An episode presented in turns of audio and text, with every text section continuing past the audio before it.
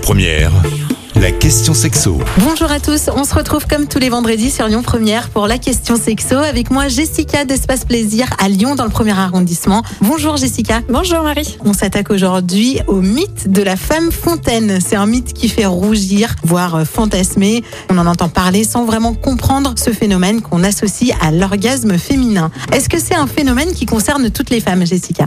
On part du principe qu'à partir du moment où on est toutes fait pareil, il n'y a aucune raison pour que certaines y arrivent, d'autres non. Mais il va falloir quand même nuancer ce mythe de la femme fontaine ou de cette émission fontaine et ne pas le confondre avec l'éjaculation féminine. Ah, ce sont deux choses euh, différentes du coup? Oui, euh, être femme fontaine ne veut pas dire que nous avons une éjaculation féminine. L'émission fontaine, du coup, je préfère ce- le, le mot émission fontaine que femme fontaine, qui est un peu péjoratif. Euh, L'émission fontaine, en fait, c'est au cours d'un rapport, il y a plusieurs millilitres, ça peut quand même jusqu'à 300 millilitres, hein, qui vont être expulsés, donc soit en jet, soit en ruissellement. Euh, là, c'est pareil, ça dépend vraiment de, de, de chaque femme et de chaque instant. Et c'est pas forcément lié à l'orgasme. C'est vraiment euh, plutôt une réponse mécanique. On va appuyer au bon endroit au bon moment. Et donc, du coup, ça va effectivement faire sortir ce, jet ou ce ruissellement qui passe par l'urètre et qui vient bel et bien de la vessie. Quand on analyse la composition de, ce jet, c'est la même composition principale que l'urine. C'est juste qu'elle n'a pas eu le temps de, stagner dans, la vessie. Donc, du coup, quand elle sort, euh, c'est totalement incolore et euh, inodore. Et euh, contrairement à ça, donc l'éjaculation féminine, et ben tout simplement, un peu comme les hommes, euh,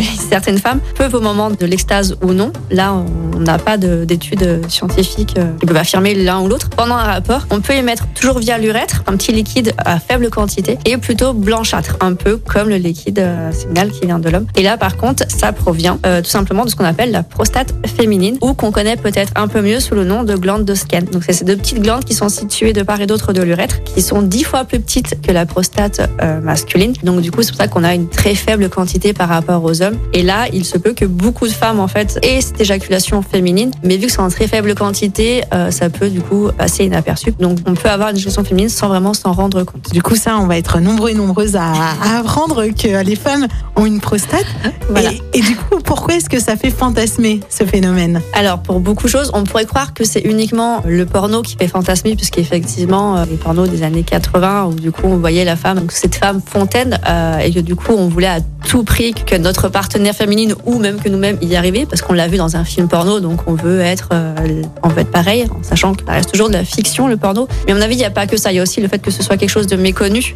L'inconnu euh, fait fantasmer. Il y a un peu ce ce concept de performance là, qui, qui revient malheureusement. Du coup, plus on désire quelque chose, en général, moins ça arrive. Et après aussi, peut-être parce que du coup, vu que c'est quelque chose qui était réservé aux hommes jusqu'à maintenant, le fait de savoir que maintenant les femmes ont une prostate, alors certes, qui n'a pas la même utilité, la même importance celle des hommes, mais voilà, avec tous les mouvements aussi féminisme, un petit peu, le fait que savoir que nous aussi, en fait, on peut éjaculer, euh, peut-être aussi qu'il y a aussi un peu une part de fantasme de ce côté-là. Mais une fois encore, euh, on y arrivera uniquement si euh, on se met pas trop la pression. Bah merci Jessica, on aura appris qu'on est assez similaires du coup, hommes et femmes, même si c'est pas exactement la même taille de prostate. On se retrouve la semaine prochaine, Jessica, pour une prochaine question sexo. Je rappelle qu'on vous retrouve à la boutique Espace Plaisir dans le premier arrondissement de Lyon. Merci Jessica. Merci, bonne journée. Retrouvez toutes les questions sexo du vendredi sur lyonpremière.fr. La question sexo avec Espace Plaisir, votre love shop depuis plus de 10 ans à Lyon, 16 rue Constantine et sur espaceplaisir.fr.